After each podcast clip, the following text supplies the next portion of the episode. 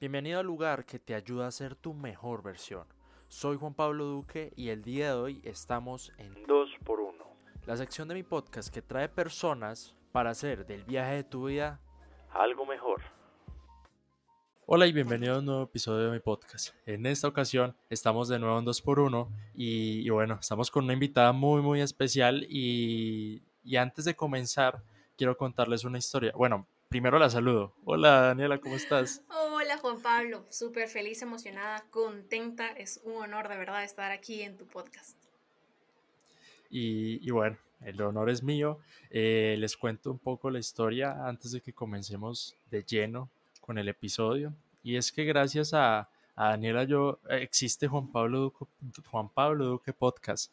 Eh, hace fue por allá en junio, más o menos, que, participé en su podcast y, pues estuve contando un poco mi historia, eh, lo que me trajo aquí, lo que hago como emprendedor, como creador de contenido y pues a mí eso me voló la cabeza porque no lo había experimentado tan directamente, o sea, yo veía podcast, era consumidor de podcast, pero no, no se me había pasado por la cabeza hacer uno. Entonces, pues participar eh, en un podcast ya fue, como, o sea, me voló la cabeza y yo dije, no, tengo que comenzar un podcast. Y, y bueno, como ya, ya, ya, le comentaba a Daniela, pues eh, el podcast ha sido, ha marcado un antes y un después en mis proyectos. Eh, yo tenía un gran problema con el contenido y ahorita el podcast me da, pero contenido hasta para sacar por la ventana. Entonces, ¿cómo? que así es, o sea, cuando uno comienza algo y te apasiona, porque se nota que el podcast además te encanta, pues le vas encontrando mil y un caminos y mil y una formas de aprovecharlo. Exactamente. Entonces, bueno, eh, qué mejor que el invitado eh, se presente a sí mismo. Entonces, ¿quién es Daniela Montenegro? Esa es una pregunta difícil. o sea, yo de verdad este año he participado como en un montón de entrevistas y siempre que me hacen la pregunta, ¿quién es Daniela Montenegro? Se me llena la cabeza y digo, ¿y ahora qué respondo? No sé, yo digo que ya debería de tenerla, sabérmela de memoria, pero soy una persona que cambia constantemente eh, de mentalidad y voy evolucionando y entonces cada vez cambio mi forma de presentarme. Pero hoy en día les puedo decir que Daniela Montenegro, bueno, soy mercadóloga y como siempre digo, de profesión, vocación y pasión qué es lo que me gusta hacer, es lo que estudié y lo que me gradué y aparte soy buena para eso y me gusta hacerlo. Entonces, soy mercadóloga de eso.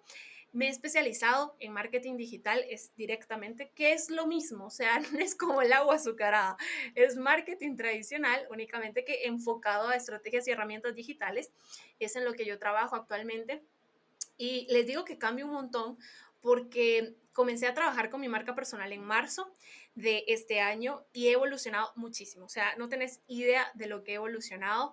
Eh, hoy en día tengo mi escuela digital con cursos de marketing digital para emprendedores y pymes y también trabajo con empresas. Bueno, yo inicié trabajando con marcas locales y ahora tengo clientes en Ecuador, en Estados Unidos, en Venezuela, en México.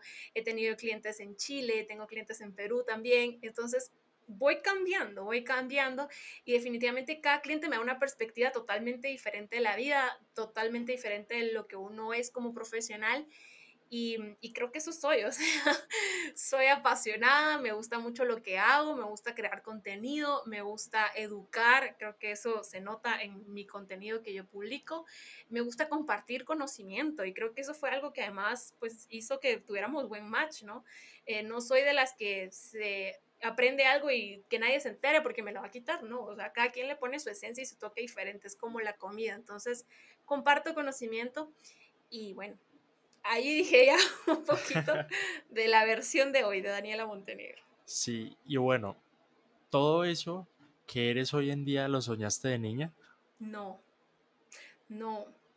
O sea, para que te voy a mentir, no. yo de niña, a ver, yo tengo una tía que, que ella, ella es también trabaja de forma independiente, totalmente diferente a lo mío. O sea, yo soy full marketing, creatividad y ella es finanzas y contabilidad. O sea, cero que ver, totalmente diferente. Y, ella tiene una, eh, trabajando de forma independiente, su oficina, sus colaboradores y demás. Y yo de niña quería ser como ella. Yo decía, yo algún día voy a estar en una oficina, voy a tener súper, mi oficina súper así, ya sabes, como de lujos y todo lo mejor, y voy a ser súper exitosa y con mi carrazo, o sea, no sé, eso era lo que yo pensaba, pero porque yo la miraba ella como modelo. Eh, también tenía otros familiares que tenían como muy buenos puestos de trabajo y entonces al final uno u otro les daba como ese nivel de vida que, que, te hace como sentir que tú estás como muy bien, ¿verdad? O sea, económicamente, yo, yo miraba eso, ¿verdad? Aparte que era chiquita. Pero luego eh, pasaron, o sea, ya crecí todo y, y ahora que veo lo que estoy haciendo, sí considero que soy exitosa, me, me, siento feliz, me gusta lo que hago, pero definitivamente que nunca lo pensé niña, o sea, yo nunca pensé que iba a estar haciendo, que iba a tener mi escuela, por ejemplo, o que de primas a primeras iba a tener clientes internacionales, ¿no? No lo pensé. Y ahora si tú me preguntas, tampoco quiero la oficina en el mejor edificio de Guatemala, súper lujosa, o sea, mis metas han cambiado totalmente y mi punto de vista y cómo veo la vida. Sí, y de forma más detallada, o sea, ¿cómo fue ese proceso? Bueno, pues mira, eh, fue un proceso bien bonito, complicado, triste, de todas las emociones habidas y por haber. Eh, yo ingresé a un colegio para terminar la el bachillerato, ingresé a un colegio de religiosas. Y yo no quería, yo siempre no, yo no quería porque decía, me voy a aburrir, no me va a gustar, eh, las monjitas son muy enojadas y yo tenía un montón como de mindsets de, de ese concepto porque nunca había tenido una experiencia así, pero entré entonces, cuando entré en la agenda de los colegios, porque acá en Guatemala nos dan una agenda a inicio de año, habían fotos de que en el último año un grupo, o sea, de toda la promoción, siete personas se podían ir a España, porque mi colegio era español, y eh, una vez al año había como una convención de todos los colegios del mundo de tres días, y luego los que llegábamos de América nos daban como un tour durante 15 días en España. Y yo dije, esa es mi meta, o sea, si yo no estaba convencida de entrar a este colegio, yo me voy a poner esa meta. Yo voy a decir, eso, por, ese objetivo me voy a levantar todos los días y voy a mantener el nivel de excelencia y todo, porque yo al inicio realmente no estaba motivada, no, no era el colegio que yo esperaba, eh, no conocía a nadie y bueno, ¿qué tenía yo? No sé, 16 años. Como que todos esos mindsets de, de niño, ¿verdad? O sea, yo quería ir con mis amigos y yo no tenía amigos en ese colegio. Y bueno, logré irme al viaje y con ese viaje cambiaron muchas cosas. O sea, con ese viaje fue mi primer viaje, además yo nunca había salido del país, o sea, había hecho tours eh, o conocer lugares en Guatemala, pero no había salido del país. Con ese viaje, mira, se me abrió la mente. O sea, yo dije, hay más, hay más, tú sabes, o sea, yo decía, wow, no lo puedo creer, culturas, eh, yo miraba las cosas, todo era nuevo, entonces despertó en mí como eso de internacionalización que de repente yo no lo tenía como tan abierto. Eh, también el estilo de vida era otra cosa totalmente diferente y yo me empiezo a dar cuenta que hay cosas que tienen más peso y más valor en una vida que lo material. Y yo dije, ¿de qué me sirve? Porque te digo, mi tía es, fue exitosa y le iba muy bien y tenía muchos clientes, pero ella no podía tomarse vacaciones. De hecho, tiene hoy casi 60 años y no se toma vacaciones. Ella no viaja y, podrá tener el carro del año y su oficina y su casa, pero pasa el lunes a domingo trabajando. Y entonces yo decía, ¿y de qué me sirve eso? O sea, ¿de qué me sirve tener mucho dinero en mi cuenta de banco si voy a estar encerrada en cuatro paredes, aunque sean lujosas, son las mismas cuatro paredes? Y comienzo a cambiar. Eh, luego entré a la universidad, y también me di cuenta que había la oportunidad de que yo tomara un intercambio y el intercambio lo podía tomar a diferentes universidades con las que mi universidad tenía convenio en diferentes partes del mundo. Había un montón. Y a mí me gustó España nuevamente, o sea, yo creo que ya tenía como una conexión y dije, ahí está. Eh, inicié todo el proceso con una amiga y me voy cinco meses. Mm, vuelvo a reconfirmar. O sea, vuelvo a reconfirmar mi, lo que me gustaba, lo que yo decía es que yo tengo que trabajar por algo así, porque como era estudiante, pues la universidad nos apoyó con que no íbamos a pagar la universidad de allá, por así decirlo, ¿verdad? Que es mucho más cara que mi universidad en Guatemala. Entonces, esa parte no la ahorrábamos, pero sí tenía que pagar dónde iba a vivir, eh, comer, todo, ¿verdad? Y pues mis papás me apoyaron, pero no es que yo iba con un presupuesto para derrochar. O sea, yo iba con un presupuesto justo y con ese presupuesto justo que me alcanzaba para pagar renta, comer, transportarme y se acabó. Entonces, por supuesto que yo no quería solo eso, por supuesto que yo estando del otro lado del mundo, yo quería viajar, eh, de repente miraba algo y me lo quería comprar, quería probar cosas nuevas. Entonces me tocó amarrarme, o sea, me tocó amarrar mis gastos, me tocó eh, amarrar en lugar de pagar un taxi, pago un bus y si no tengo para el bus, camino. O sea, me tocó hacer como muchas cosas que no estaba acostumbrada en mi país, porque en mi país tomaba un Uber, eh, mis papás me podían de repente dar el dinero para el Uber, o mis papás iban por mí, me llevaban, tenía transporte de la universidad a mi casa, o sea, era todo muy cómodo, muy, muy cómodo. Y en ese viaje, aparte que estaba yo prácticamente sola y con mi amiga, pero estábamos las dos solas, que no conocíamos a nadie, teníamos, tuvimos que aprender a sobrevivir literalmente. Y cambia. Y cambia mi vida y mi perspectiva porque digo, si puedo. O sea, pude hacerlo con un presupuesto tan pequeño, pude lograr tanto, pude disfrutar, pude conocer, fui al desierto del Sáhara, eh, viajé a Ámsterdam, viajé a Bruselas, viajé a Alemania, o sea, hice un montón de cosas con el mismo presupuesto, nunca le pedí más dinero a mis papás. Y ahí dije, ok, sí puedes, puedes y lo pudiste hacer como estudiante. ¿Qué podrías lograr con tus propios ingresos, con más dinero? Porque ya teniendo como objetivo, no es una vida de lujo, es una vida que podrás, que puedas disfrutar y que por supuesto para poder disfrutar la vida hay que hacer ciertas cosas, ¿verdad? O sea, es como que todo llegue por arte de magia. Sí. Em, Oye, disculpa, te interrumpo un momento, pero, pero me parece importante aclarar algo o preguntarte, mejor dicho, algo. Y es que, o sea, tú lo dices en este momento súper confiada de sí, eh, me fui a España, pero ahí de por medio no hubo, no hubo miedo, no vieron como, como fue madre, no me voy a ir. mucho, mucho, mucho. Em, de hecho, fue un año bien complicado el día del año que yo me fui. Eh, yo empecé todo el proceso como un noviembre, a ver, yo me fui en el 2018, en noviembre de 2017. Empecé yo el proceso, imagínate que todo. Y me iba a ir en, en septiembre de 2018. O sea, no sé, 10 meses, mucho tiempo de anticipación porque tenía que sacar visa y hacer equivalencias en mi universidad y todo un proceso. Eh, durante ese tiempo que yo lo estuve planificando, pues con mi familia y todo, mes, mes y medio antes de que yo me fuera, fallece mi abuela materna. Y, y falleció como, ¿qué te digo? 10, 5 días después de que me dieran la visa y de que yo haya comprado el boleto.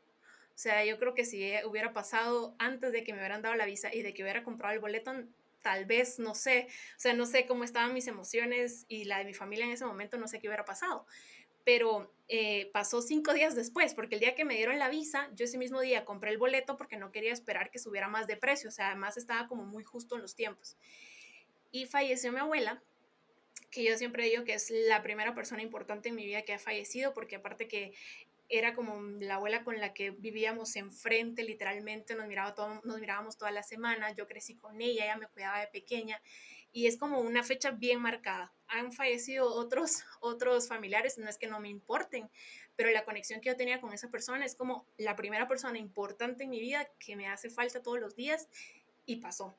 Entonces, te imaginas, o sea, yo, yo tenía como miedos personales, miedos de que mi mamá, cómo estaba con una situación, me quedaban muchas cosas por seguir planificando durante ese mes y, ánimos y todo, entonces fue bien complicado y me daba mucho miedo y te empiezan a entrar como esas cositas, ¿verdad?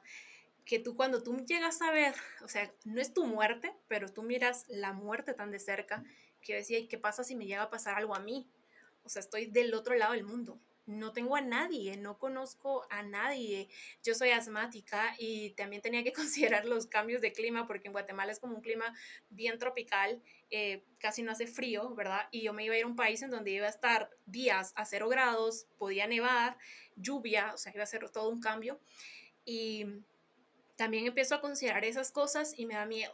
O sea, sí no te voy a decir que no me dio miedo porque sí me dio mucho miedo, pero yo sentía, o sea, yo me ponía a pensar, cada vez que me daba miedo, yo decía, por algo se han dado las cosas. O sea, revisaba como que hacía un, throwback de todo lo que había pasado, de todo lo que me había costado llegar hasta ese momento. Decía, es que está pasando y es por algo. O sea, se han venido dando las cosas, te dieron la visa, lograste arreglar todo, porque aparte yo me esforcé mucho ese año. O sea, ese año yo los primeros seis meses de universidad fui a la universidad por la mañana y por la noche, porque el requisito que me expusieron mis papás para darme, para apoyarme con ese proyecto era que yo, la carrera de marketing dura cuatro años en Guatemala. Y el requisito era que yo la tenía que cerrar en cuatro años. Ni un mes más, ni un semestre más, nada. Y además, eh, la meta era que yo me tenía que exonerar de tesis y privado y para lograr eso tenías que cerrar con un promedio superior a 90. O sea, te imaginas, era como, te vamos a dar, pero no es que regalado. Entonces yo tuve que asistir por la mañana y por la noche a clases para poder mm, equilibrar todos mis cursos y no atrasarme nada y aparte tenía que estudiar mucho para mantener el nivel de notas. Entonces yo decía, Daniela, te has esforzado un montón, o sea, no es que haya sido fácil, no, no fue fácil que yo lo haya logrado de la forma en la que yo logré. Y, y aunque me habían pasado momentos bien, bien complicados, dije, no, o sea, ya pasó. Aunque me quedo, o sea, yo, yo solita, o sea, así como en Guatemala decimos coco wash, cuando me daban esos momentos como de, cosa, y decía, es que ya, o sea, te quedes o no te quedes, te vayas o no, no va a cambiar nada aquí. Y si te vas, tu futuro sí puede cambiar. Entonces, eran como pensamientos que, que a mí me permitieron darme esa fuerza y que eventualmente me ayudaron a irme. Y no fue fácil. Y yo tenía muchos miedos, porque yo soy, o sea, miedos que son como mis propias debilidades, que yo reconocía y decía, yo soy así, ¿qué voy a hacer? Por decirte, yo soy desubicada, o sea, yo en Guatemala soy la persona más desubicada del mundo. Mis papás me regañan porque me dan una dirección y yo no sé dónde estoy. ¿Y cómo tenés que llegar a tal lugar? No sé, pongo el mapa. Y llego a España, esa es la anécdota de verdad, Dios mío, no sé, Dios estaba con nosotros, Los Ángeles, no sé qué. Llegamos y llegamos un día, no sé, viernes a las 8 de la noche, todo oscuro no había nadie en nuestro apartamento, ¿verdad? Y yo no conocía, o sea, nosotros le dimos al taxista nuestra dirección, llévenos ahí porque ahí está nuestro apartamento. No había nadie. Llamamos y nos dicen, no, es que nosotras nos venimos a otra ciudad a, pasar el fin de semana con nuestra familia. Y entonces no hay nadie. ¿Cómo entro al apartamento? O sea, yo tenía todas las maletas y como íbamos para cinco meses, pues llevábamos bastantes cosas no hay que llamar a la dueña del, apartamento que ella les puede dar la llave, no sé qué. la llamamos y nos dice, no, yo no tengo la llave, la tienen mis papás. Y mis papás viven como un kilómetro de donde está el apartamento. Y ok. No teníamos internet, porque no teníamos internet. Dijimos que íbamos a comprar chip allá y como era de noche, pues no teníamos nada. No teníamos internet, no teníamos cómo llamar nuevamente. Las llamadas que hicimos fue porque un vecino se apiadó de nosotros y nos regaló llamadas. Eh, mapa menos y todo oscuro, o sea, era un momento tenebroso. Bueno, en fin, que yo le digo a mi amiga, ¿sabes qué? Quédate acá cuidando las maletas, porque si nos íbamos las dos con todas las maletas, como que íbamos a llamar mucho la atención, ¿verdad? Y nosotros pues sentíamos que era un ambiente seguro, pero al final nunca se sabe. Y era como súper obvio que no éramos de ahí. Entonces fácilmente nos podían haber atracado y nosotros con el miedo del mundo dábamos todo porque, al, ya sabes, ¿no? Y me fui yo sola y le pedí indicaciones a una señora y me dijo, ah, sí, camina aquí, que no sé qué, y se va. Ah". me fui rezando, corriendo, casi que, así. Llegué, nos dieron las llaves, mira, a todo eso entramos al apartamento finalmente como a la medianoche, muertas, cansadísimas, después de un viaje de casi 20 horas, eh, porque tuvimos que hacer escalas y demás, entramos, eh, nuestros papás preocupados, por supuesto, porque no sabían nada de nosotros. Nunca les pudimos decir, ya estamos en nuestro apartamento, ya estamos en paz, nunca. Eh, al día siguiente, además, no sabíamos que los lugares en España cerraban al mediodía para comer. Eso no pasa aquí en América.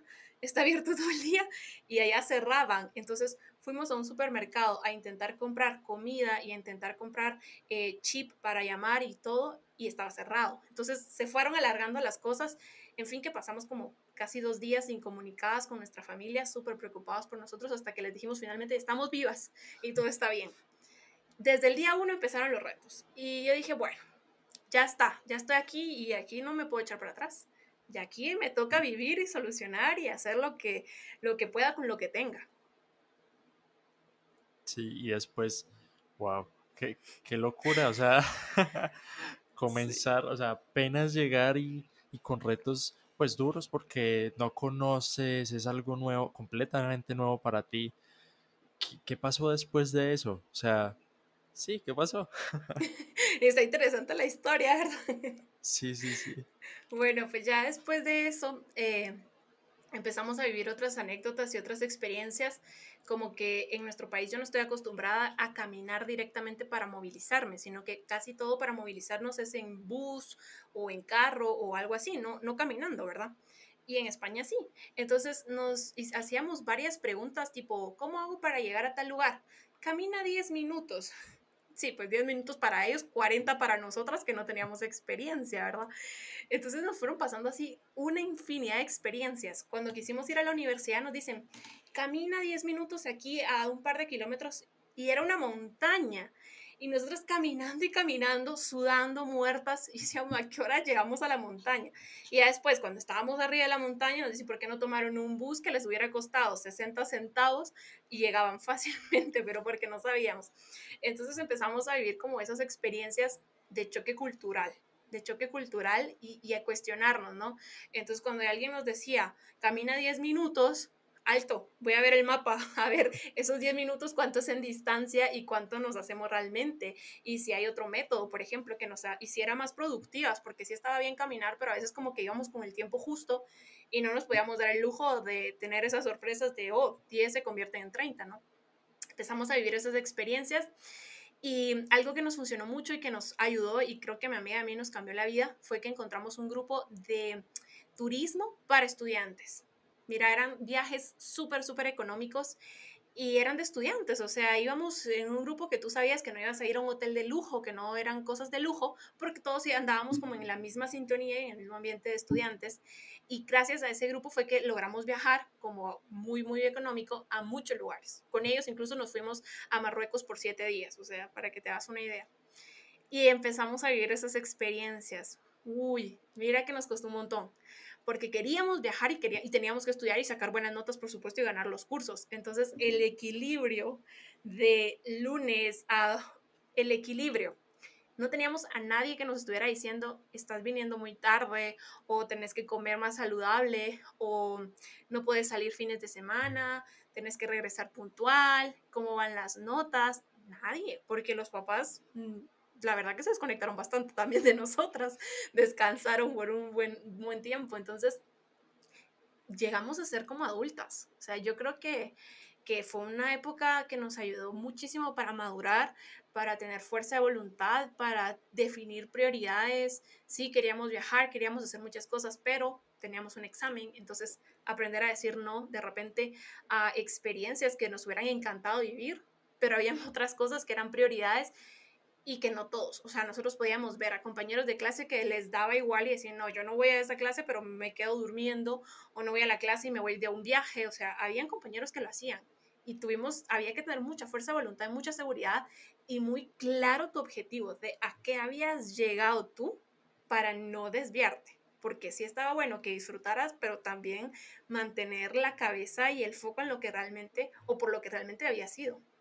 Sí, y, mencionas algo que, es super que me parece súper importante y es la responsabilidad, porque cuando uno tiene a los papás, eh, hay algunos que esperan, a, esperan el regaño para decir ponerse pilas, pero en, en, ese caso ya no hay papás, o sea, ya no hay quien le jale la oreja a uno y le diga trabaje o llegue temprano o, o haga esto o haga lo otro, sino que uno tiene que, que uno, uno mismo tiene que jalarse la oreja. Entonces, pues ya, ya comentas que fue algo muy, muy complicado, pero, pero ¿qué crees que esa experiencia te dejó a ti para la vida? No solamente en ese momento, porque eh, tuvo que haber dejado algo mucho más valioso. Mira, eh, aparte que yo fui feliz los cinco meses, yo me di cuenta y confirmé lo que yo había visto los años antes en los que había viajado, en que mm, cuáles son las cosas que realmente aportan valor a tu vida y que el valor no es el dinero. Y de hecho yo eh, escucho a una persona que dice que las personas quieren ser ricas no por el, la riqueza como tal, sino por la libertad financiera que te da el dinero. Entonces yo agarré esos conceptos, ¿no? Necesito libertad financiera, sí, porque esa libertad financiera me va a permitir darle a mi vida esos aspectos que me dan valor. No me hacen rica, no me hacen millonaria, no voy a tener un Ferrari de carro, ni me interesa, ni me gustan los carros, pero, o sea, por darte un ejemplo, ¿no? Pero me están aportando valor y calidad de vida. Porque yo caminaba, por decirte yo, en mi intercambio, yo podía caminar un kilómetro o podía ir caminando al súper y, y, caminaba y nunca tuve carro. Y tengo en Guatemala ahora el carro o ando con mis papás en un ambiente más seguro, más cómodo, ¿verdad? Porque definitivamente ir en un carro es mucho más cómodo con aire y todo lo que tú querrás. Pero finalmente, ¿qué estoy viviendo? O sea, que, aparte que la pandemia pues nos ha limitado muchas cosas, pero es como que tú te hagas esa pregunta, ¿qué estás viviendo? ¿Qué, experiencias estás tomando? Entonces yo la lección principal fue, si yo quiero vivir una vida así y tener experiencias así, y no solo en España, sino tener experiencias en Guatemala, en otras partes del mundo, necesito libertad financiera. Esa fue la primera libertad financiera que no, que para mí eso ya era más que obvio que si yo estaba trabajando para una empresa, pues yo iba a tener mi horario de lunes a viernes de 8 a 5 y 15 días al año de vacaciones y en esos 15 días pues iba a poder vivir experiencias, pero el resto del año yo estaba limitada a lo que pasara con, con mi empresa, o sea, con mi empleador.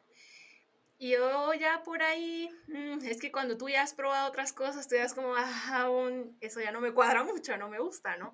Entonces, ahí empiezo, y aparte que yo toda la vida he sido emprendedora, o sea, yo toda la vida, desde pequeña he vendido cosas, he hecho emprendimientos en mis vacaciones, toda la vida, porque es algo que me gusta y que ya lo traigo.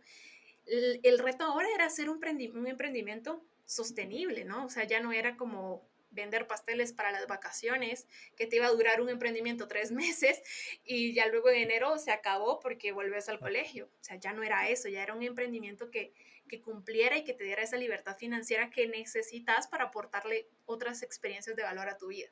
Y ese era el reto principal, o sea, el reto que decía, ay, ayuda, porque sabía que lo tenía que conseguir, pero ¿cómo? Mm, esa es una pregunta como muy amplia y no, no, tenía, o sea, yo no tenía, yo te voy a decir, yo regresé a Guatemala porque tenía que terminar mi carrera y graduarme y todo.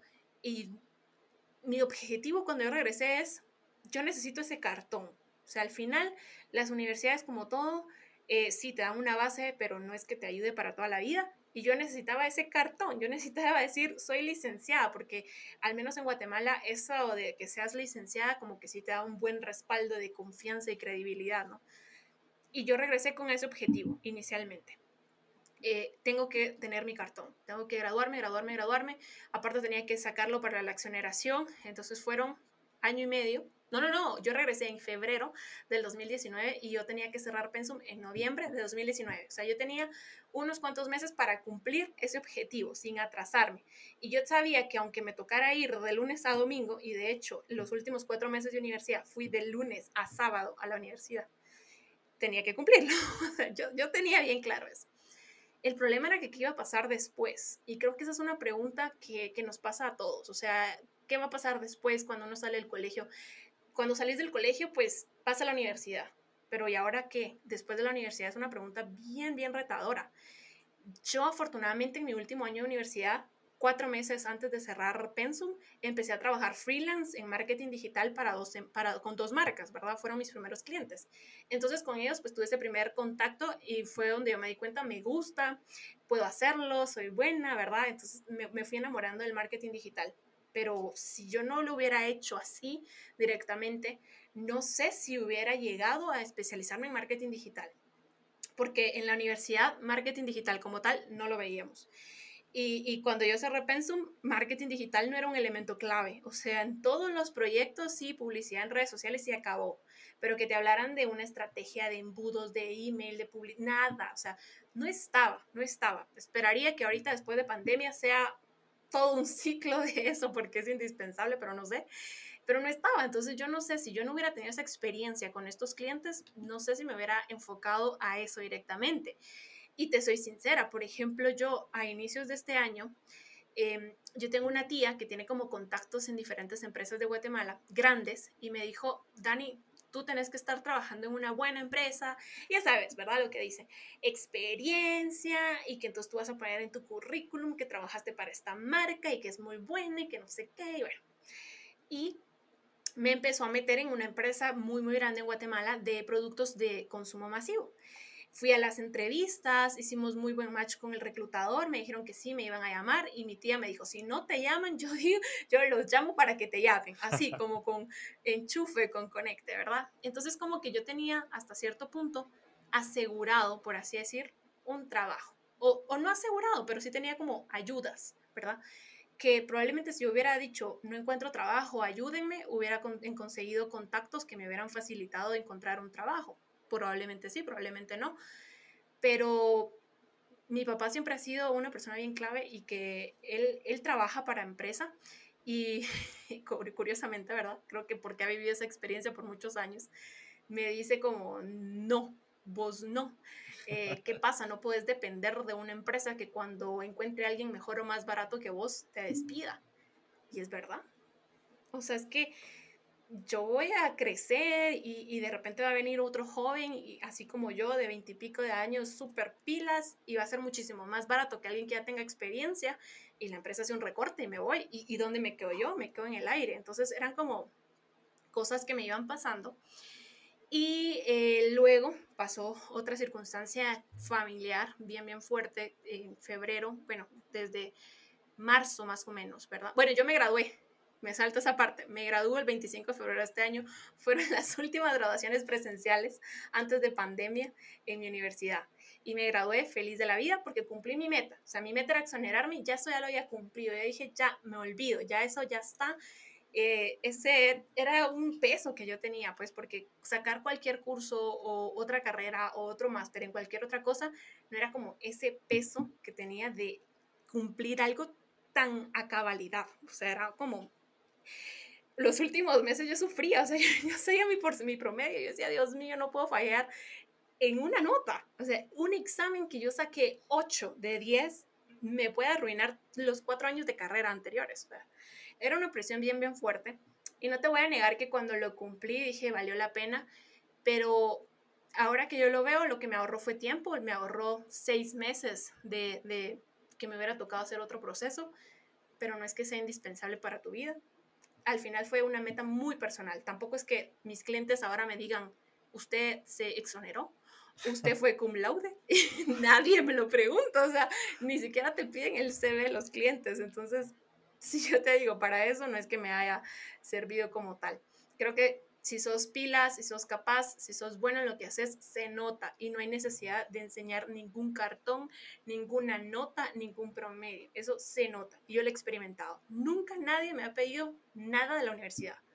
Nunca, ni siquiera me preguntan de dónde me gradué. Con eso te digo todo, nada. Entonces, yo ahí dije, bueno, ya, ya voy a, yo ya voy analizando otras cosas que me van sirviendo. Y te decía que, ¿me, me ibas a decir algo? No, no, no, continúa.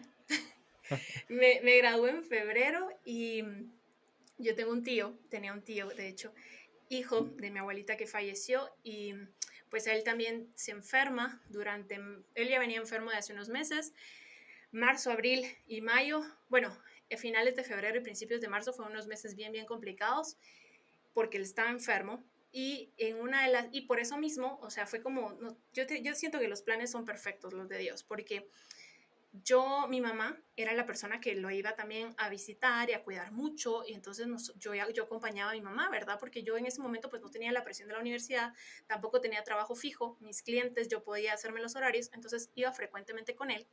Y en una de las ocasiones me tocó quedarme sola con él en el hospital, mm, como toda la mañana o algo así cuidándolo, ¿verdad? Platicando, haciéndole compañía, porque realmente no es que yo hiciera mucho, o sea, si pasaba algo llamaba a la enfermera porque yo soy muy mala para esas cosas, pero me quedé cuidándolo y haciéndole compañía. Y entonces él me dijo como, bueno, te vas a graduar y ahora qué? Y no, o sea, cuando te dicen eso es como, uff, ya yo lo había pensado, pero que ya venga alguien y me lo diga así de frente, es como, ¿y ahora qué, verdad? Y entonces me dijo, Brandon, Daniela, ¿qué estás haciendo con branding? Y empieza a hablarme, aparte que él había estudiado también marketing, eh, los únicos dos en la familia que hemos estudiado marketing, branding. O sea, me dijo literal, ¿qué estás haciendo con tu marca? Si vas a estudiar algo, estudia mucho branding, porque al final, si te das cuenta, hay miles, mil productos iguales en el mercado y lo único que los diferencia es la marca y la experiencia hay un montón de cosas iguales, pero branding, Daniela, branding, branding. Entonces empezamos a hablar y, me hace entrar en razón y digo, branding. Es cierto, branding, branding, branding. O sea, empieza ahí a sonarme, ¿no? Y fue cuando decidí empezar a estudiar todo el tema de la marca personal, porque yo había tenido ideas de hacer una agencia. pero al inicio era yo sola, entonces si me preguntaban, ¿quién es la agencia? Pues Daniela, o sea, no tenía nadie uh, interno eh, en ese momento, estaba comenzando. Y es muchísimo más difícil que una marca comercial tome confianza porque no la conoce nadie, a que una marca personal, que es una persona real de carne y hueso, que te puede hablar, que te puede asesorar, que tú te das cuenta, pues una trayectoria que tiene, ¿verdad? Eh, entonces empiezo a estudiar mucho el tema de branding, me enfoco en estudiar branding porque él me dio esa luz de branding y fue cuando decidí, no trabajo agencia, trabajo con mi marca personal.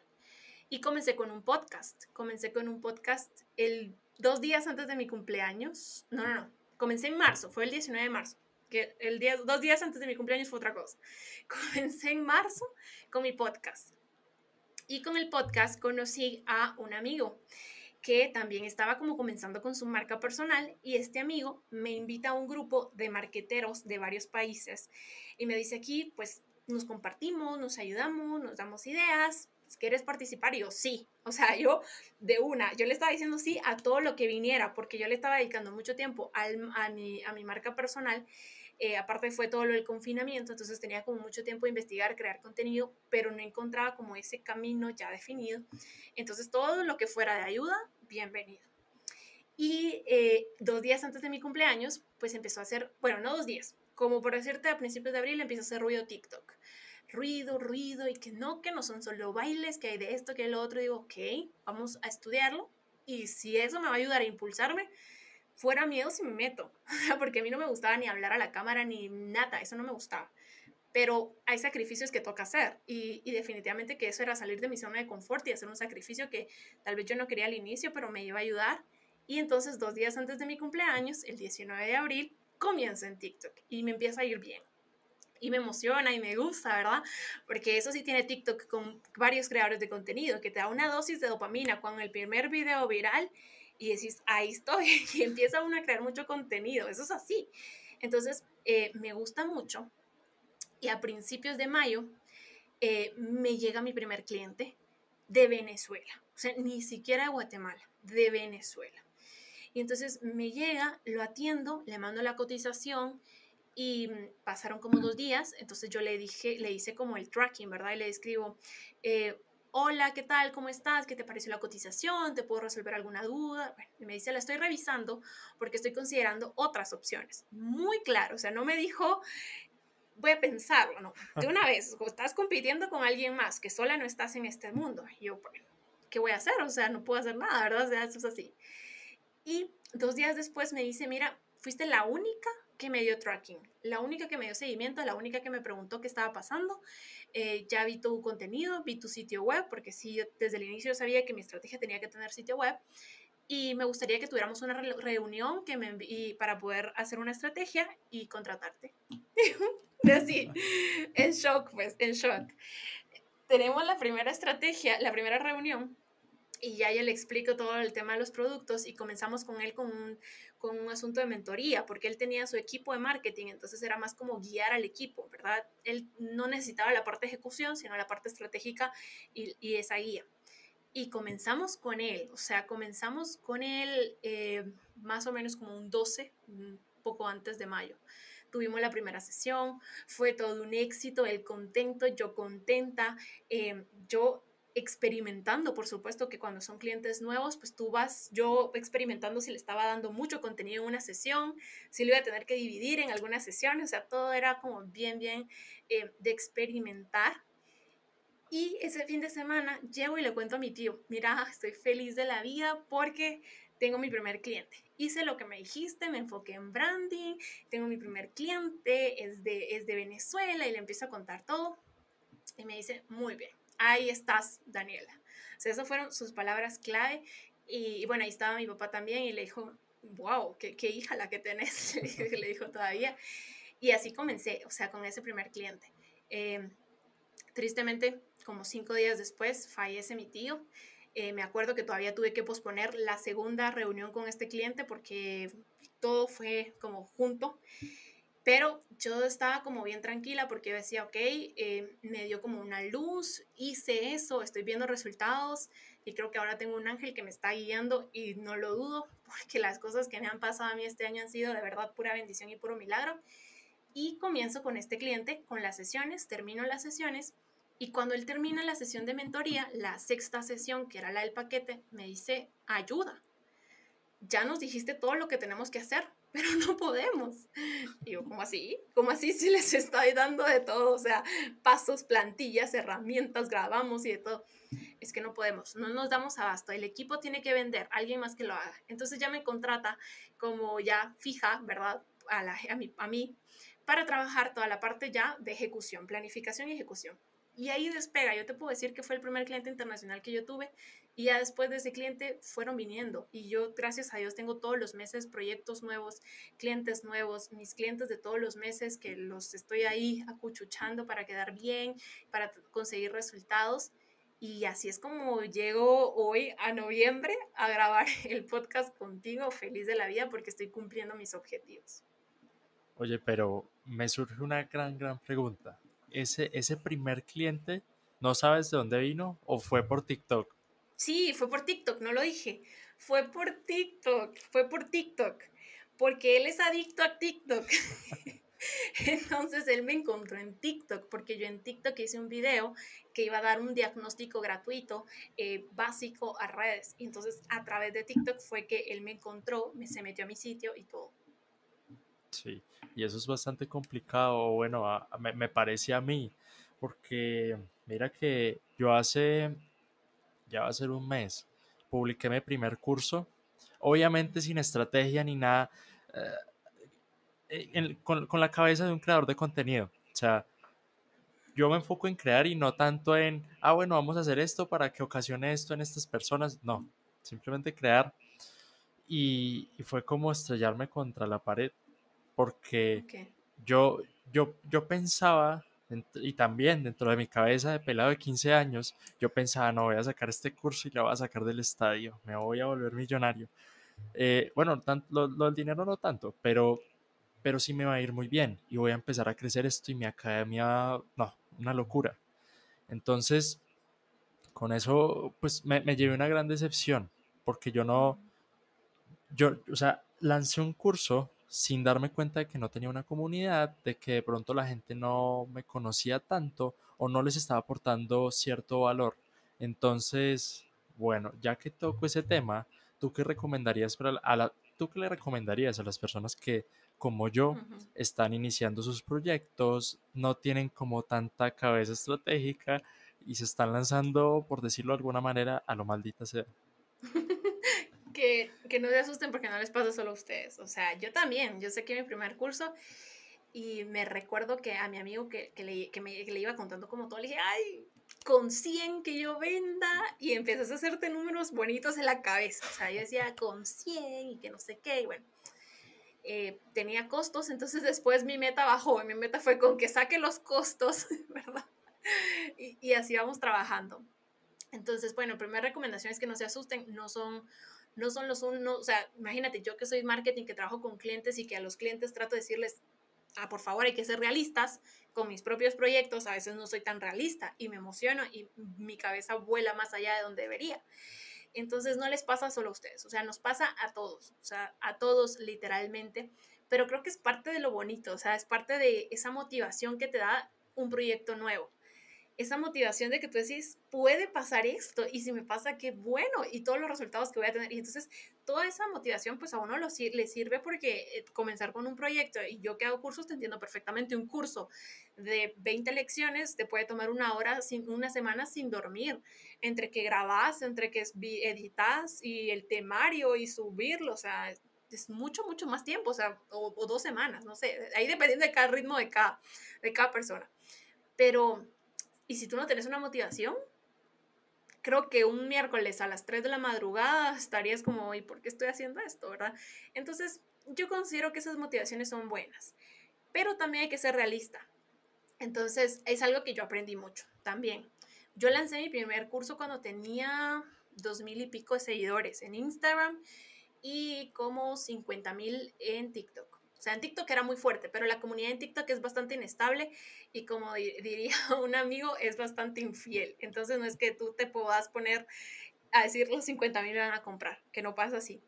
Entonces, pues yo tenía como esa comunidad ya, ya algo sólida y me di cuenta que la comunidad que me era más fiel era la de Instagram y que a las que yo realmente podía influir y era pequeña. O sea, nuevamente tenía 2.000, pero a los 2.000 me iban a comprar. Y entonces ahí empiezo yo a entender qué procesos tengo que hacer ahora para mis próximos proyectos. Y lo que tú dices, la comunidad es fundamental.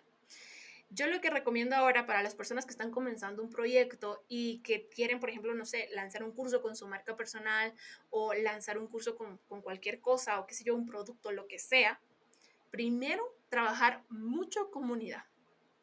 Y aunque sea una comunidad pequeña, que sea una comunidad que confíe 100% en ti. Y eso es clave, mira, clave, clave, clave. Yo al inicio en mi comunidad casi no subía historias porque eh, de repente que andaba despeinada o algo así, entonces yo decía, ay no, ya, qué pereza, ya no subo historia. Error fatal, porque las historias no es que me vayan a hacer subir de seguidores, saber, eso no importa, pero me dan una conexión y una credibilidad bárbara. Entonces, para los próximos días yo empiezo a subir historias y les empiezo a contar, no, que miren, que este es el curso, que estos son los proyectos, interactúo, les cuento, trato de ser como más normal. Eh, cuando iba a hacer un lanzamiento de curso, cuatro días antes comenzaba a enseñarles, es que estoy trabajando en algo súper cool, les va a gustar, miren lo que dicen, y activo mucho las historias y entonces me doy cuenta que de ahí venían muchas compras de personas que habían visto mi historia hablándoles como tal, o sea, que no era una foto súper editada, linda, preciosa, no, era yo contándoles qué tenían el curso, qué podían obtener, ¿verdad? Y entonces, eso es otra clave, que tú tengas comunidad y que esa comunidad confíe en ti. Y la única forma en la que confían en ti es viendo tu cara, escuchándote y viendo que sos una persona real que sabe. Las fotos, las publicaciones, nada de eso genera tanta confianza como ver a la persona que dice, yo soy buena y te voy a enseñar que soy buena. O sea, eso es, otra, eso es otro nivel, ¿verdad? Em, el otro tip, aparte de generar confianza, es mucho la estrategia que lleva tiempo. O sea, lleva tiempo. Yo te digo, yo voy armándolas y a veces dejo lo mío por un lado y, tengo muchas ideas, pero no, no es que tenga tanto tiempo, entonces voy como ahí poco a poco. Pero la estrategia es clave cuando tú conoces a tu público objetivo y vas como dos pasos adelante de él. Eh, por decirte algo, y no tienen que ser estrategias complicadas, o sea, yo sé que el embudo de ventas es súper importante y por ejemplo yo lo trabajo mucho pero un embudo de ventas lleva una estrategia como bien sólida y bien larga, que cada fase lleva como mil pasos y que ahora el email marketing y tú te imaginas ahí un despelote que es como, ya, ¿por dónde comienzo y cómo lo hago? Pero hay estrategias más sencillas que tal vez no llevan tanto procedimiento, pero son como muy lógicas y muy de pensar en tu consumidor. Y esa es otra cosa clave. Y no necesitas de tanta cosa más como pensar y adelantarte. Por ejemplo, yo con el Black Friday, ¿qué hice? Eh, yo quería sacar, o sea, yo estaba consciente que tenía que sacar una oferta de Black Friday para mis cursos, pero yo dije, Black Friday es viernes 27. O sea, mis clientes potenciales, que son emprendedores además, van a estar tratando de vender su propio producto, o sea, van a estar todo el santo día respondiendo mensajes o viendo qué hacen para vender ellos. Ellos no van a pensar en comprar. Y los días que siguen va a ser exactamente lo mismo. van a ser exactamente lo mismo. Entonces, no me van a comprar, o sea, simplemente no me van a prestar atención. ¿Y qué hice? Adelante el Black Friday dos semanas. Por supuesto, eso iba a ser beneficioso para mí porque su atención sí iba a estar en mi producto, sí iban a ver mis historias, sí iban a ver mi publicidad, ¿verdad? Eh, iban a ver que yo lo había adelantado, iba a tener la atención que el 27 yo seguramente no iba a tener. Y también yo dije, o sea, no es solo por mí, es porque también estoy pensando en ustedes, que esa es otra cosa clave si yo te vendo un curso de publicidad el viernes 27, que ya pasó la fecha en la que tú querías vender, pues no te va a servir de mucho. Pero yo te lo voy a vender dos semanas antes para que tú en este fin de semana tomes el curso y armes una buena campaña para que logres vender bien el 27. ¿Sí es? ¿Y cómo hice eso? En historias. o sea, no hice, porque aparte que la, no me armó, no me dio como tanto tiempo de armar tantas piezas y no, nada. Historias empecé a contar esa semana y funcionó, funcionó muy bien. Y, y, porque fue eso, ¿no? Y ya después pues van saliendo otras estrategias. Y yo para eso, si te das cuenta, probablemente si le hubiera metido, le metí un poco de pauta, eso sí, pero le metí una pauta recordatoria, de recordarle a las personas, hoy es Black Friday, eh, tuve Black Days, tuve dos días, estamos en Black Days, recuerda, recuerda, recuerda, recuerda, para estar siempre presente en, en, su mente. O sea, esos dos días yo creo que me vieron hasta en sus sueños, porque fue mucho así. Y, eh, y entonces ya, si yo le hubiera metido, por ejemplo, email marketing, si le hubiera metido, qué sé yo, una masterclass y todo lo que sabemos de un embudo de ventas, los, los, los resultados hubieran sido muchísimo mejores, definitivamente. Pero yo no tenía ese tiempo para mi estrategia como tal, porque tenía otras cosas que hacer y, y fue así como, ya no me da la vida, ¿verdad? Y así como yo, tal vez pueden haber creadores de contenido como tú, que no sea tanto el tiempo, sino que pues están aprendiendo, entonces no te puedes esperar seis meses a que termines de aprender cómo hacer un embudo de ventas o yo que sé el tiempo que te tome y dejar tu producto muerto, o sea, como que necesitas estarlo reactivando. Entonces yo doy esa clave, o sea, son estrategias sencillas, pero que te beneficien a ti y a tu cliente. Si tú tienes claro quién es tu cliente, vas a poder hacer esas estrategias muy bien. Sencillas, o sea, tan sencillo como que adelanté el Black Friday dos fines de semana y no hice nada más. Sí, gran estrategia. Tomen nota, jóvenes. y otra cosa respecto a la comunidad es que, y esto lo, lo evidencié ahorita hace un ratico, estaba y, relacionado también con lo de la confianza. Estaba yo pues organizando las luces, las lámparas, el micrófono, todo para grabar hoy. Y pues yo dije, vamos a hacer un time lapse, que es un video como rapidito, cómo voy organizando todo y lo subí a mis historias. Esto normalmente no pasa. Como seis personas me reaccionaron a la historia y me comentaron, ah, qué chévere, o ah, qué talentoso, porque mi iluminación es una caja con una carpeta, una sombrilla con papel aluminio y una lámpara de, noche con una, con una camiseta. Entonces eso impacta, impresiona a la gente. Entonces ellos dicen, no, tengo que escribirle o, o ah, vamos a, voy a hablar con él. Entonces... Es cuando... que es tu lado humano, o sea, Exacto. sos tú. Exacto, a eso digo. Cuando hay ese contacto, pues la gente dice, eh, sí, es un humano, no es como esos influencers por allá que, que están muy lejos, sino que es, está al mismo nivel que yo. Entonces, eso, eso es muy, muy chévere. Y bueno. Es que es parte al final de no ocultar quién sos y de no ocultar lo que haces. Suponete que me acaba de pasar una experiencia que me dejó un poco mm, como en dudas. O sea, no me molestó, realmente que me da igual, pero pasó. Le hice un dúo en TikTok a una influencer que tiene creo que dos millones de seguidores. O sea, es una cosa así, dos millones en TikTok, un millón en Instagram, súper famosa. Y le hice el TikTok porque yo hablo de publicidad, de marketing digital, emprendimiento, nada de hate, o sea, yo no hago eso. Y ella salía comiendo una bolsa de, de galguerías, ¿no? Y entonces, pues claramente se miraba la marca de la bolsa y, y, ella comía en la cámara, entonces pues era como súper, súper obvio que ella estaba patrocinando la marca, o sea, era obvio.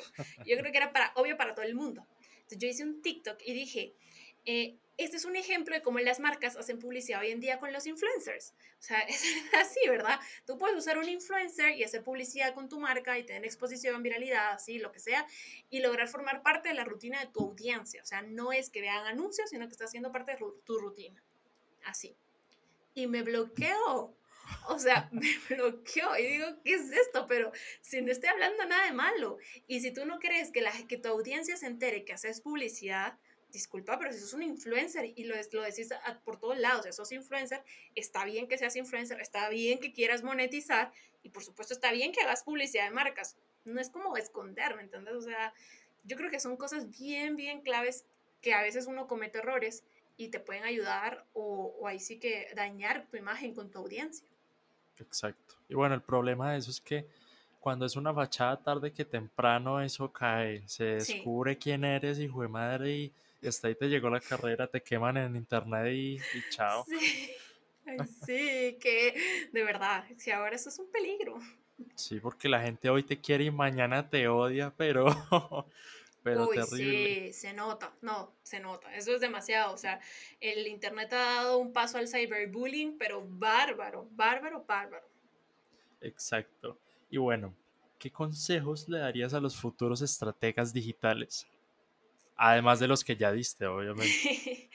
bueno, pues mire, yo el consejo que le doy a los estrategas digitales, y creo que a mí me ha servido mucho, y no solo para estrategias, sino para muchas cosas, es investigar más allá de lo que uno está enfocado o lo que uno tiene en su alrededor, ¿no? Afuera de la burbuja. Em, a mí me ha tocado hacerlo en parte porque pues como tengo no solo clientes locales, sino clientes de diferentes países, pues cada uno es un comportamiento diferente, son burbujas diferentes y me tengo que meter a cada burbuja al salirme y, así. Y en eso me he dado cuenta de cosas y estrategias muy buenas. Y digo, ¿y por qué no hago este con este otro cliente? Lo replico y funciona. Entonces, eso tal vez yo no lo hubiera hecho si me hubiera quedado con mis clientes de Guatemala y pues en Guatemala es un comportamiento en específico y hagamos lo que funciona y se acabó. Y de repente buscar más allá, ver qué está pasando con otras marcas, con otros países, te ayuda mucho. Entonces, esa es una clave fundamental de la estrategia, que no se quede uno tampoco con lo que solo con lo que uno ve en cursos, porque los cursos son una cosa, los cursos te enseñan lo que a ellos les ha funcionado, pero todas las estrategias se pueden tropicalizar y se pueden adaptar a cada mercado y a cada producto y a todo, ¿no? Eh, pongo el ejemplo, estoy trabajando con un centro de odontología en Venezuela y, y vemos y investigamos y encontramos una excelente estrategia en Brasil o sea, nada que ver, pues. Y, y, además era muy buena y nos estaba ayudando mucho y era algo que no estaba usando la competencia porque la competencia no investigó y a nosotros nos está dando resultados. Entonces son cosas así, es como investigar más allá, no investigar lo que hace la competencia ni, ni con el afán de copiarle. Sí tienes que tenerla en el radar, por supuesto, pero ya la competencia no, ya, ya ellos ya no son tu fuente de estrategias ni de ideas probablemente, pero estrategias no tu fuente está allá afuera, en los, que, en los grandes que ya están teniendo resultados, en esos. Ahí es donde yo les recomiendo a los estrategas poner la atención. Sí, y en general, bueno, aquí quiero hacer un apunte de algo que a mí me ha funcionado. En general, no solamente en la estrategia, sino también, bueno, yo creo que en todos los ámbitos de la vida, porque, o sea, hay gente, hay más gente allá afuera, no solamente en mi caso en Colombia, no, Colombia no es lo único que existe, o en tu caso Guatemala. Por ejemplo, algo que a mí me, pues que me influencia mucho son los gringos, porque, o sea, ellos tienen cosas que de pronto eh, de este lado del charco no nos hemos dado cuenta. Entonces es como, como expandir el panorama sin el, sin el ánimo de copiar o sin el ánimo de, de ser eh, esas fuentes de inspiración, inspiración entre comillas en este caso, serlas en nuestro propio idioma. Eso es embarrada, porque ahí estamos copiando, ¿no? Y entonces, pues, mal. No, y es parte como, es de un libro también, hay un libro para emprendedores que se llama Aprende a robar. y habla mucho de eso, o sea, si vas a robar, roba bien, pues, ¿verdad? Entonces, que también, eh, porque yo veo hay gente que copia literal cosas de la competencia, yo veo producto A, producto B, mismo logo, casi el mismo nombre, hacen lo mismo y digo, Dios, ¿y ahora qué pasa, no? Es mucho de abrir. Yo siempre soy de la mentalidad de abrir, abrir, abrir tu mente. Sí. Por si alguien tiene la duda, bueno, yo creo que hablamos del mismo libro, pero es Roba como un artista de Austin Kleon. Eso, ese, ese. Sí, hace rato tengo tiempo de leerlo porque, o sea, ya de por sí el título llama la atención es así como tú dices, uy, ¿qué me va a enseñar? Y aquí voy a ganar mi primer millón. Sí, sí, sí. O me voy a ir a la cárcel. A una de dos. O sale bien o sale mal, pero algo sale. Exacto. Y bueno, ya tocando un poco el tema del podcast, bueno, como ya lo mencionaba al principio, los podcasts impactan resto. O en mi caso me impactó, pero muchísimo. Sí, a mí también. ¿Crees que un podcast puede ser una plataforma para los emprendedores digitales? Totalmente, totalmente. Mira, el podcast es tendencia, o sea, creo que en varios países de América Latina, pues como vamos creciendo a otro nivel, ¿no? No vamos como al mismo nivel de las potencias, pues todas las tendencias llegan un poco retrasadas.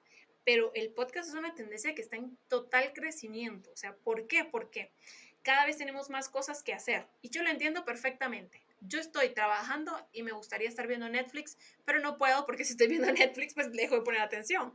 O me gustaría estar recibiendo un curso o viendo videos en YouTube. Y, el tema de que sea visual hace que requiera más atención de tu mente y pierdes la atención, o sea, no le pones la atención completa a las dos cosas que estás haciendo. Lo mismo si vas en el tráfico o si estás trabajando, lo que sea. Entonces, por eso es que el podcast está agarrando tanto protagonismo y está creciendo tanta la tendencia, porque al estar escuchando tú puedes hacer perfectamente otras cosas y sos más productivo y aprendes y entonces ya hay cada temática nueva que además es súper cool. Yo lo recomiendo 100%. O sea, yo comencé con el podcast también fue de verdad el, que cambió ahí sí que en mi vida, porque fue el antes y el después. Eh, y estoy trabajando en el podcast y todo, y recomiendo. Y no solo para emprendedores digitales, o sea, yo le contaba a alguien eh, una tienda de ropa, o sea, que tú decís, una tienda de ropa, eso es como visual, ¿no? O sea, si yo no miro la blusa, yo no la compro, pues porque es de ver el producto pues ellos se dieron cuenta que su target eran eh, mujeres solteras y mamás que trabajaban. Entonces, durante el día, pues no tenían tanto tiempo como para estar consumiendo en redes sociales contenido visual, pero sí podían escuchar un podcast. Entonces hicieron un podcast donde hablan de tendencias de moda, de fashion show, de colores, de esto y de lo otro. Y fue todo un éxito porque su target pues las escuchaba, ¿no? Escuchaba sus episodios y por supuesto que el posicionamiento subió muchísimo porque estaban todo el día al pendiente de los episodios nuevos que sacaran y ya eso ya creaba un recordatorio mental de cuando tenga tiempo voy a su Instagram a ver qué tienen de nuevo y lo pido o paso por la tienda y lo compro. Pero el posicionamiento es algo invaluable que ellos estaban ganando con el podcast. O sea, el podcast es, creo que el límite es tu creatividad como en cualquier otra red social o plataforma digital y sacarlo y explotarlo. Exacto. Y, bueno, acá me surgió algo y es que yo me imagino que tú habías analizado muchos otros tipos de contenido antes del podcast. ¿Por qué decides comenzar específicamente con el podcast? Porque no quería grabar videos. literalmente, literalmente. O sea, yo en Instagram era la típica que subía sus fotos de, de, su lifestyle, ¿no? Las fotos del domingo, la familia, los amigos, el perrito y todo hay cero contenido.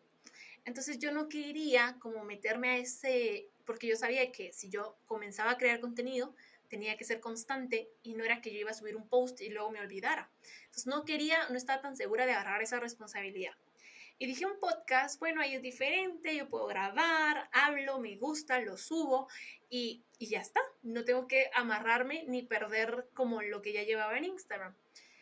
Por eso, tampoco me gustaban videos y por eso tampoco comencé en YouTube desde un principio. Ahora ya estoy en YouTube porque ya la cámara para mí ya es algo habitual, pero al inicio no lo era, entonces yo no quería. O sea, era realmente te digo el miedo a la cámara. Eso era lo que me impidió entrar a otras plataformas a crear contenido. Luego me pasó que me habla un, un marketer y me dice quiero hacer un live contigo. Y yo le digo, ok, perfecto, buenísimo. Mm, tenía miedo, pero no me quedaba de otra. ¿Y qué pasó? Que no me siguió nadie después de ese live. Claro, porque cuando se iban a mi perfil se daban cuenta que yo no publicaba nada de contenido, o sea, ¿para qué voy a seguir a esta tipa, no? Y entonces ya, ya digo que si yo voy a estar metida de lleno en mi marca personal eh, y ya, o sea, lo, lo he decidido así, aunque no me gusta, aunque no quiera, pues tengo que crear contenido porque si no, no voy a crecer. Y por eso fue que continúo a crear contenido en Instagram, pero realmente yo es que al inicio no era como algo que me motivara mucho ni que ni estaba así como que yo quería hacer realmente. Sí, pero bueno, mira, mira que ha valido la pena ahorita te estás desenvolviendo súper tranquila, como, como si toda tuviera, como si toda tu vida hubieras hecho videos. Sí, sí, te acostumbras muchísimo. TikTok es el, el mejor entrenamiento que hay en la vida para hacer videos muchísimo. O sea, yo tengo casi mil videos, creo. imagínate, después de mil videos, algo tuve que haber perfeccionado. ¿Mil videos? Oye, cuéntame la fórmula, ¿cómo haces? complicado, complicado. Ahora me cuesta, porque al inicio cuando comencé con mi marca personal, un par de clientes, tenía tiempo. O sea, tenía mucho tiempo para maquillarme, arreglarme, probar y probar y probar. Y yo pasaba unas, una mañana entera grabando y, me encerraba y mi familia sabía que estaba grabando. Ahora no puedo. Ahora tendré dos, tres horas a la semana, cuando mucho, para grabar y todo. Eh, entonces yo aproveché y eso fue algo que me sirvió mucho, que yo aproveché el inicio, el inicio a meterle con todo y después fue como más mantenimiento, ¿verdad? Pero sí, mi truco creo que fue y sigue siendo que no grabo un video diario porque ahí ya perdí. Yo grabo para varios días y los tengo ahí y ya solo los voy subiendo y distribuyendo. Sí, bueno, una estrategia a tener en cuenta. Porque, porque es agobiante crear contenido diario. A mí ya me pasó una vez y, y, las, bueno, no una vez, muchas veces, pero y las veces que me pasaba eso, o sea, yo no conocía Facebook eh, Creator Studio, o sea, yo subía mis posts así en el más de Instagram. Manual. Exacto. Y, no sé si conozcas esta historia o, la, o si la conté en, en la entrevista que me hiciste, pero yo subía como 10 posts diarios. Obviamente no los hacía yo, o sea, cogía frases de internet y las descargaba, pero eso traía también, o sea, sí, tiempo. mucho, mucho, mucho. Exacto, y encima no los subía todos de una, sino que uno a las 7, otro a las 9 y así. Entonces era completamente desgastante. Entonces esta, esta manera de hacer las cosas es muy, muy potente. Y si y te puede... hace más productivo. Exacto. Y en otras redes sociales como Instagram, YouTube, la mejor opción es programarlo. Programarlo y, y, y ya. Es lo mejor, es lo mejor, es lo mejor. Acabo de ver que ya va a salir una actualización de una plataforma que se llama Later para programar en TikTok. Yo digo, ¡ay, Dios mío! ¿Qué es eso que estoy viendo? No sé si el que se use una plataforma externa llegue a perjudicar un poco el tema de el alcance, las visualizaciones y todo, porque el algoritmo de TikTok es como de mira a mí no me toques. Habrá que probar, va a haber que probar, pero si funciona y no altera nada, ahí ya lo resolvió el problema a muchos creadores de contenido. Exactamente. Y bueno, eh, aquí tengo otra pregunta. ¿Cómo un programa de este tipo, o sea, un podcast, puede impactar en los oyentes, creadores entrevistados? En este caso, pues el, el caso de los creadores ya lo tenemos un poco claro porque es lo que hemos, lo que hemos ido desarrollando en este episodio, pero el, la parte de los oyentes y los entrevistados me gustaría ampliarlo un poco porque, digamos, a alguien que está escuchando este episodio se le metió la espinita de ser podcaster y no tiene ni idea de cómo, o sea, eh, yo, yo me imagino en, en esta, este, este pensamiento de las personas, es que no, yo tengo tres amigos y vamos a, a echar carreta solamente vamos a hablar y ya no, es que yo me estrellé en la bicicleta aquel día y ja, qué risa, ¿no? Entonces... Pues mira, eh, con el tema, yo creo que el, la voz impacta mucho. Veamos con el lado de los oyentes. Comencemos, bueno, es que tengo una experiencia que abarca realmente oyentes y entrevistados.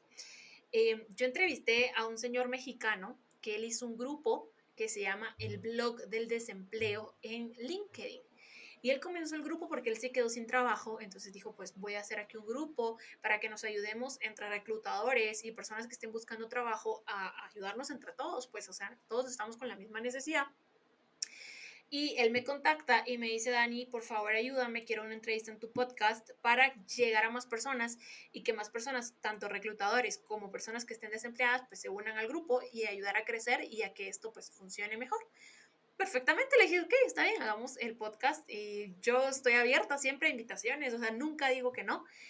Hicimos la entrevista y él a los pocos meses me dice, Dani, estoy contento, de verdad eh, primero porque para él como entrevistador llegaron muchas personas al grupo y las personas decían, vengo al podcast, es que te escuché en un podcast y tu historia me impactó y yo ya estaba desmotivado y yo creí que me iba, que ya no tendría que comer y o sea, porque el tema del desempleo es como algo bien fuerte, ¿no?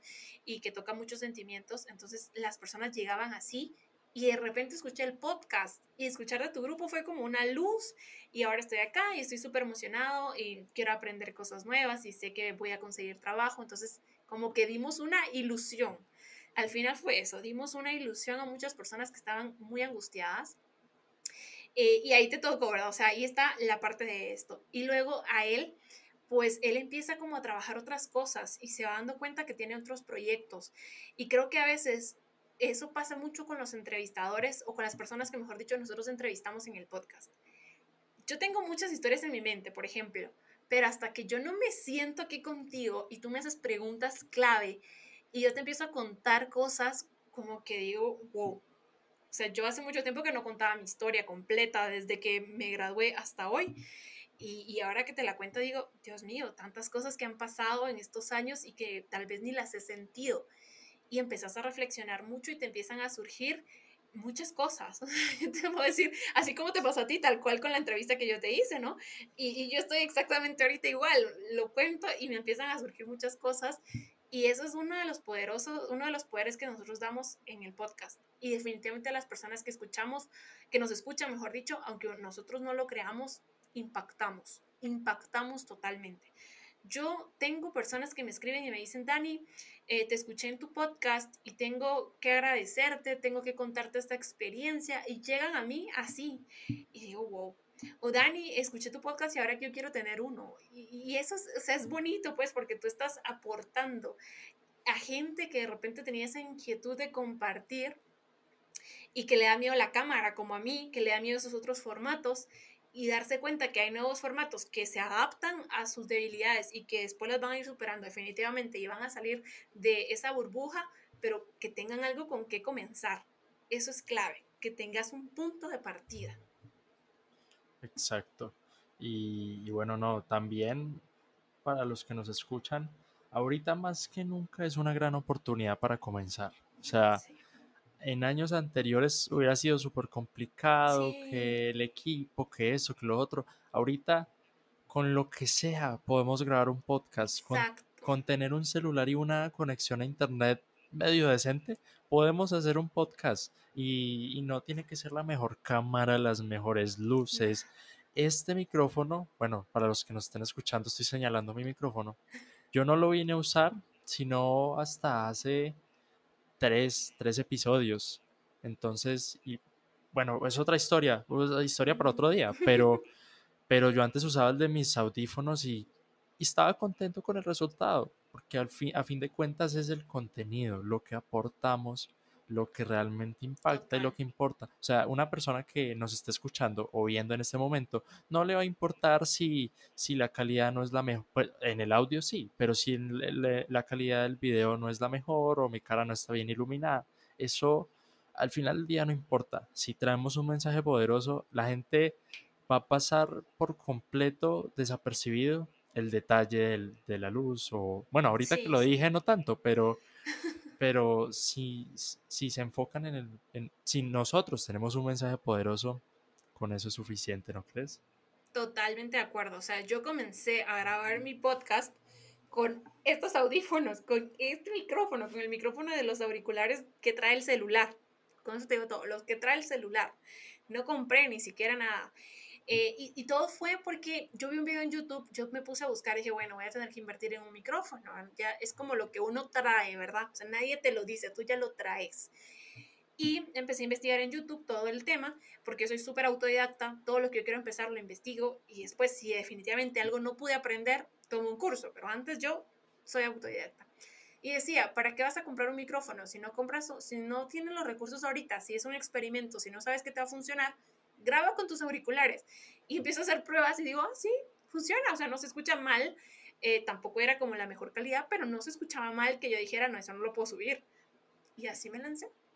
Y creo que con el audífono grabé 30, 40 episodios. Y funcionó. Y entonces ya eso te va abriendo puertas. Yo creo que es que no te, a veces nos ponemos como limitantes. Y entonces esas limitantes de el micrófono o la cámara o lo que sea, te va haciendo que tú vayas diciendo mañana, mañana, mañana, mañana, y cuando sentís ese mañana se convirtió en meses, años, y no empezamos nunca. Sí, yo creo que también esto pasa eh, cuando nos, nos fijamos mucho en los que ya están en el, o sea, ya están dándole duro en el sector y que ya están posicionados. Eh, un podcast que pues que ya genera ingresos, que ya el, el, creador vive de ello, pues obviamente le va a tener que invertir va a tener que comprar un micrófono muy bueno, unos audífonos muy buenos, va a tener que invertirle. Nosotros que vamos comenzando, pues no es del todo necesario. O sea, eh, y también me, me, pareció algo importante lo que dijiste, algo, me pareció algo muy importante lo que dijiste y es la historia. Cuando un invitado cuenta su historia, pues uno tiene que ponerse a pensar dónde comencé y dónde voy ahorita. Y, muchas veces e, e, esa entrevista para mí fue como, fue madre, yo he hecho suficientes cosas para contarlas en un podcast o para contárselas a una audiencia, en este caso a los jóvenes.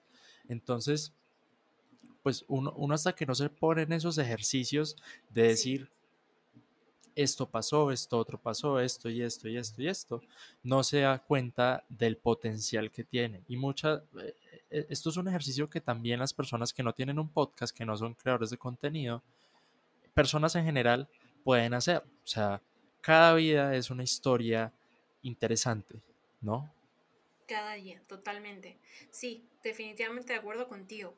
Eh, a veces yo creo que es solo que nosotros como que traigamos nuestras ideas a la mesa, ¿verdad? Ponerlas sobre la mesa y decir qué pasó hoy y qué puedo compartir yo de eso que pasó para que otras personas aprendan y de repente no les pase lo que a mí me pasó hoy. Y ahí tenés una historia buenísima. Sí, sí, sí. Oye, se, entrecortó un poco. ¿Qué me dijiste? que, que, cada día hay que traer las, lo que nos pasa al ponerlo sobre la mesa y pensar, bueno, de esto que me pasó a mí, ¿qué historia puedo contar para que otras personas aprendan y que de repente no les pase lo que a mí me pasó? Y ahí tenemos una buenísima historia. Y así todos los días, o sea, es que realmente vivimos muchas cosas, o sea, es, es así, es como a veces no nos damos cuenta de pequeños detalles que pueden ser grandes historias. Exactamente. O sea, cuando, cuando, y también otra cosa, cuando somos nosotros mismos los que, los que juzgamos nuestra historia, pues obviamente nos va a parecer, ah, no, eso es súper normal. Pero cuando se lo contamos a alguien más, eh, alguien más es como, ¿qué? ¿Cómo así? ¿Qué, ¿Qué, locura? Es de verdad, eso es total. Yo, yo de verdad, eh, en TikTok me he agarrado por hacer esos experimentos. Cuento, subo un TikTok de un minuto contando una historia y son los que tienen muchas visualizaciones. Yo digo, pues no estoy contando nada del otro mundo, pero a la gente le gusta. Entonces, eso es cierto, no menospreciar nuestras propias historias. Exactamente. Y bueno, ¿cómo pueden encontrarte las personas en redes sociales? Bueno, ahí me encuentran en TikTok, en Facebook y en Instagram como Daniela Montenegro GT. Que de hecho TikTok e Instagram son las redes sociales en las que estoy así fuerte, fuerte todos los días. Y en, y en YouTube me encuentran como Daniela Montenegro. Ahí encuentran, que de hecho ahorita tengo un mini curso de TikTok. Hice un mini curso para eh, dar tips de cómo pueden alcanzar sus primeros 10 mil seguidores lo que yo puse a prueba, lo que a mí me funcionó, pues dije lo voy a compartir para que ahí aprendan y hayan más creadores que se suben y, les vaya bien. Exacto. Mientras yo hacía la investigación de este episodio, me, me chuté todo el mini curso y está buenísimo. ¿En serio? Sí. Ay, qué bueno, qué bueno. Entonces, bueno, para los que estén interesados y no se queden con las ganas, se los voy a dejar en, en la descripción. Me imagino que hay playlist, ¿no? Yo me los Sí, es una playlist que se llama mini curso, ajá. Voy a dejar la playlist en, en la descripción de este episodio. Si, están, si estás en Spotify, en YouTube, donde estés, ahí va a estar. Y también las redes sociales de Daniela. Y como última pregunta, ¿qué podcast crees que no debería perderse la audiencia que nos escucha, que nos escucha hoy? Ay, hay muchos, de verdad. Pero mira, hay uno que a mí, que no es de marketing, no, o sea, porque yo pues escucho mucho de marketing, ¿verdad? Pero hay uno que se llama de Diego Dreyfus.